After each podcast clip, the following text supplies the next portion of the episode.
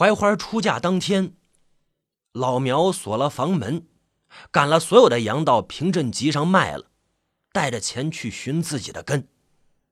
寻了半年时间，花光了所有的钱，没有找到任何蛛丝马迹。他仰天长叹呢：“难道我是石头缝里蹦出来的？”老苗无处可去，只得转回了葫芦套。半路上捡了一个憨女人，带到了山上。他说：“这就是命，这就是命。”他认命了。这憨女人人憨身子不憨，到老苗家第二年就生了程德宝，第三年又怀上了。七个月的时候。会计程云礼上山找老苗催那提留款，撞见了挺着大肚子的憨女人。当天夜里，镇上计生办就来人把他抓去留了产。老苗不敢言语，磨了刀，捉了一头肥羊，在月光底下一点一点的剥皮，那羊呜呜咽咽的哭。一直哭到天明。山下村子里户户亮着灯，亮到天明。天亮之后，村长程光明用大喇叭把老苗喊下山，第一次叫他大老爷，说：“大老爷呀，你昨个夜里弄什么呢？怪瘆人呐！杀羊。”杀羊，给宝他娘补身子，不有你那样杀羊的吗？啊！哎，程光明动了怒，抬手想拍桌子，想了想又放下来，轻声的说着：“大老爷呀，我知道你心里有怨，可是计划生育是国策，天王老子也不能是。”不是不能不守国法呀，啊，对不对？你以后还要在村里混呢，别惹的是人嫌狗臭的。杀人我不敢，杀羊怎么样？杀是我的自由。我杀个羊犯哪条国法了？村长程光明心头一立。我没说你杀羊犯法，可是你别活瓜呀！你吓得全村大人小孩都不敢睡觉。这往远了说是乡里乡亲的，往近了说我们都是一锅摸勺子的一家人呢，好歹相互照应着点再说了，那那德宝叔还得长大，还得娶妻生子，跟村里人处好关系，这没坏处吧？哦，老苗听陈光明一口一个叔叔大爷，一口一个一家人，心里有了暖意。毕竟自己老婆计划外生育不对在先，这村里的妇女流产结扎也不光是他老婆一个，他还有什么可犟的呀？老苗就说：“我没杀过羊，我连蚂蚁都没有踩死过。”我哪会杀羊？我以后不杀了。那头羊我们家也吃不了，等会儿我给村里每家送点过来。哎，好好好好好！村长程光明笑了。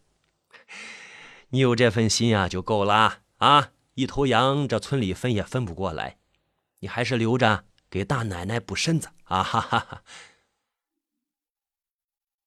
老苗抬头看了看程光明，见他说的挺诚恳，就说：“哦，那我就听你的。”老苗就真没送羊肉下山。过了几天，程光明溜溜达达上了山，老苗呢，正赶着羊群从葫芦底的西边回家。谷底草旺，几十只羊吃的是肚子滚圆，煞是喜人。程光明看的是眼里直冒火，心里说着：“嘿呦，便宜了这个野种。”老苗看见了陈光明，让他进屋，呃，喝茶。陈光明摆了摆手，说着：“啊哈，不喝了，呃，和你说点事。你说，我听你的。”老苗忙着从屋里抱出一个陶罐子，倒出了一捧自己晒的金银花茶，给他冲了一大碗，放在石桌上，蹲在旁边听陈光明讲话。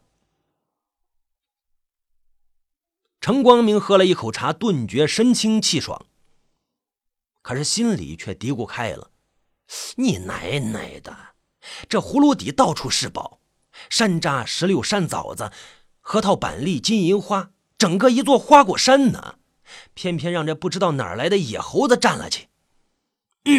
啊，老庙啊，你们家呢？呃，程光明干咳了一声。”说了起来，你们家呢？从巴金爷那时候起就替村里看山，这些年呢干得不错。别的村山上的树都砍光烧光了，只有我们葫芦套山清水秀。镇里王书记很高兴啊，说年底呀要给你发奖。啊，市政府相中了这片山谷，要在这儿建疗养院，这可是我们村的骄傲啊。那正好，我早就想搬到山底下了。光明村长，你给我块宅基地，我建好房子就搬下去。老苗说着，他心里清楚，这片山林是村里的，村里要说收回去，他也赖不过去，不如痛快点哈哈，你不用搬。嗯，人家只要山谷底下那两百亩地，北半坡还是村里的，仍然是由你家看着。只是以后放羊呢，再不能到山谷底下去了。程光明村长淡淡的说着：“北半坡是乱石山，零星长着几棵树，连荒草也生得少，没有了谷底的肥沃土地，还怎么放羊啊？”老苗就说：“我爹看了几十年山，我又看了这么多年，累了，不想再看了，我还是搬下去吧。别呀，哎，村里信任你，你在山上守着，我们放心。虽说是谷底给市里了，可是这北半坡我们还得管。你在这儿呢，也顺便的瞧着谷底，别让他们破坏了山林。”不能去谷底放羊了，我还守在山上干什么？我们一家总不能喝西北风啊！你在村里不是还有地吗？啊，对了，德宝叔的地也分了啊，你回去看看啊。陈光明边说边站起来，哎呦，这儿风景是真不赖呀！老苗，你知道吗？这城里人都想找个这样的地方住呢。草舍茅屋，有山有水，这才叫回归自然呢。说着，村长陈光明就颠颠下山去了。老苗呆怔了半天，对着石桌边上的一株歪脖子山枣树捶了一拳，叹了口气，自语道：“没有根，永远都别想站得直啊。”第二天。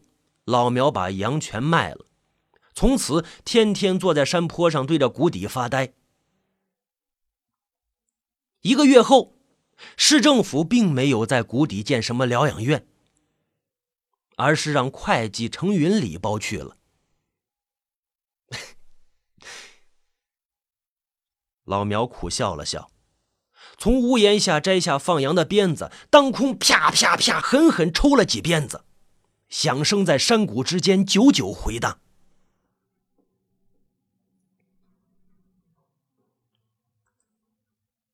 说话间呢，二十年又过去了。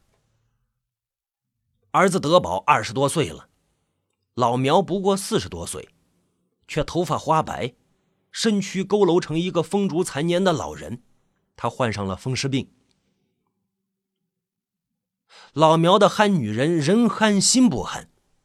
有一天突然说：“宝该娶媳妇儿了。”老苗望了老婆一眼，又望了望儿子一眼。是啊，又是一茬人。宝再不能住山上了。德宝很像当年的老苗，生的是俊秀挺拔、眉清目秀。德宝不像老苗，一年不下几回山。德宝一天到晚都在山下泡着。有时候晚上也在山下的伙伴家里歇息，他们那些年轻人不计较德宝的出身，都把德宝当成自家兄弟。一想到当年自己的凄惶，老苗就急慌起来，拽过放羊鞭，拄着去找三高村长要宅基地。陈光明远远看见一个老头走过来，哎哎。分辨了半天，才看清楚是老苗。哟，这不是老苗吗？啊，几年不见，你怎么老成这样了？啊，呃，老苗紧喘了几口气。呃呃，光明村长啊，你德宝叔眼看着该说媳妇儿了，我想给他盖三间房子。啊，哟，你不说我差点忘了，我正要跟你说这事儿呢。哎，光山的闺女杏花，你知道吗？就是云里叔的孙女儿。呃，老苗使劲想了想，记起来了，光山的媳妇儿是在大明关庄村李裁缝的闺女槐花二十年前，槐花和自己好过的。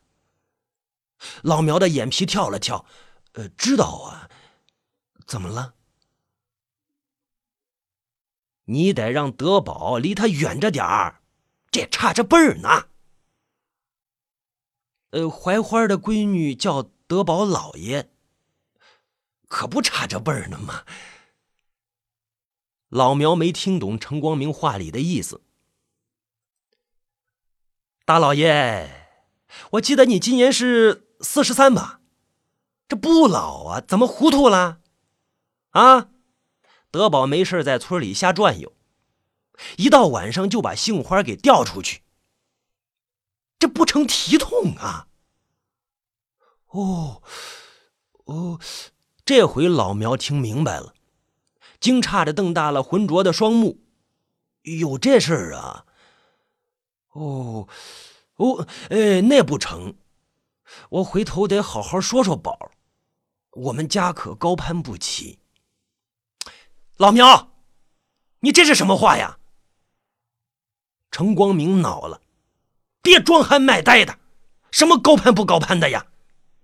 啊，德宝是爷，杏花是孙儿，谁家姓爷爷和孙女儿相好的？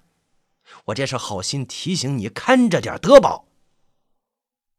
云里家可发了狠了，要是再看到德宝来找杏花，就把他腿打断。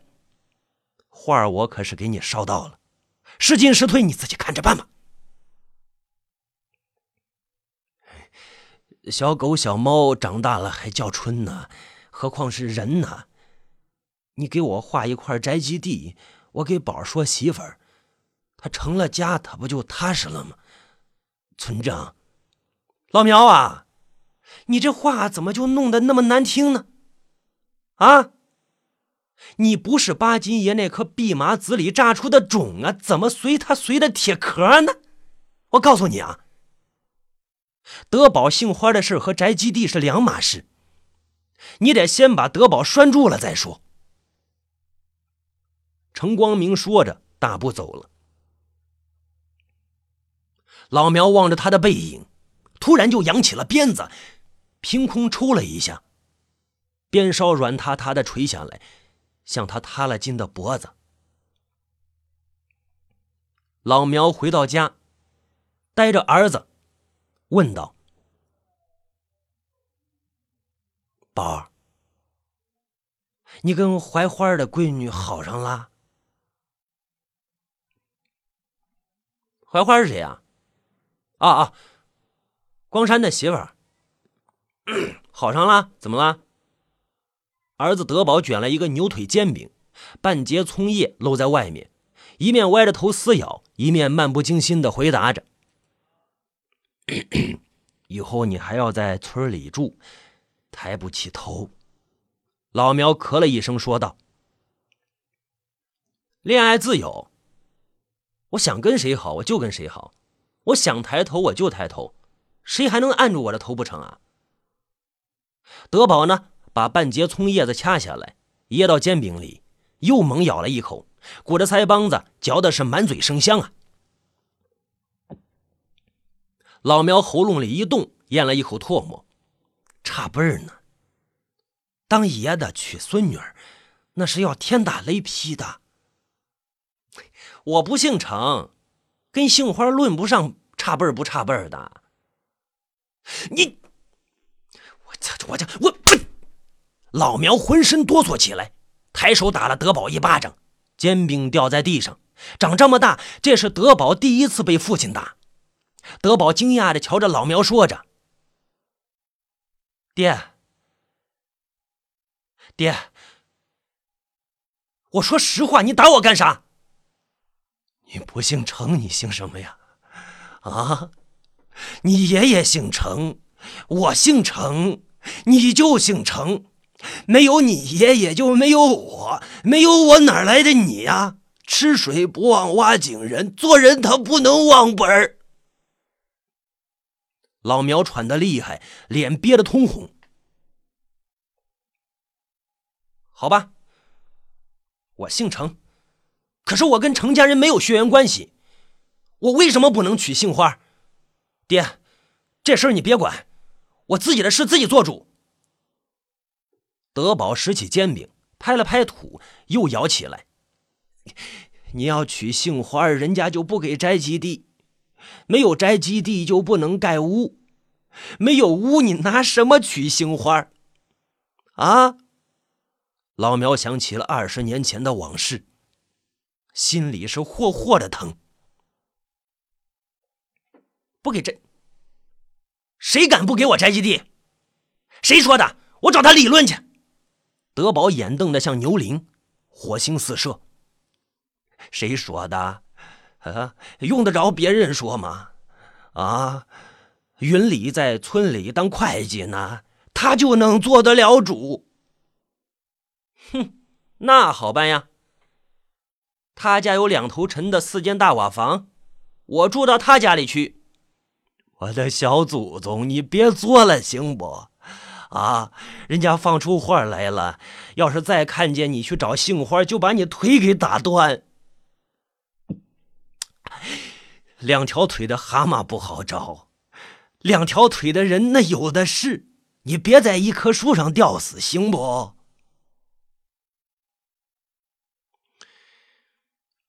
我说实话吧，杏花那块地我耕了也耙了，薅了也种了，我还非杏花不娶了。我这就去光山家，我让他打我试试。德宝说着，抬起屁股下了山。当天晚上，村里几个年轻人把德宝抬到了山上。光山说到做到，真把德宝的腿给打断了。德宝在山上躺了三个月，三个月后拆了石膏。杏花已经被嫁到百里之外的外省了。老苗就劝德宝：“宝啊，认命吧，人家压根儿就没把咱爷俩放在眼里。癞蛤蟆吃不到天鹅肉，你就死了这条心吧，啊！”德宝瘦了一圈的脸苦苦的。默默的收拾好被窝卷，朝身上一扛，往外走着。摊上你这个爹，我认命。宝，宝，你上哪儿去？老苗慌的起身去拽他，德宝一怔，把老苗闪了一个趔趄。我去城里打工，不蒸馒头争口气，不混出人样来，我就不回葫芦套。德宝说着，蹦跳着下了山。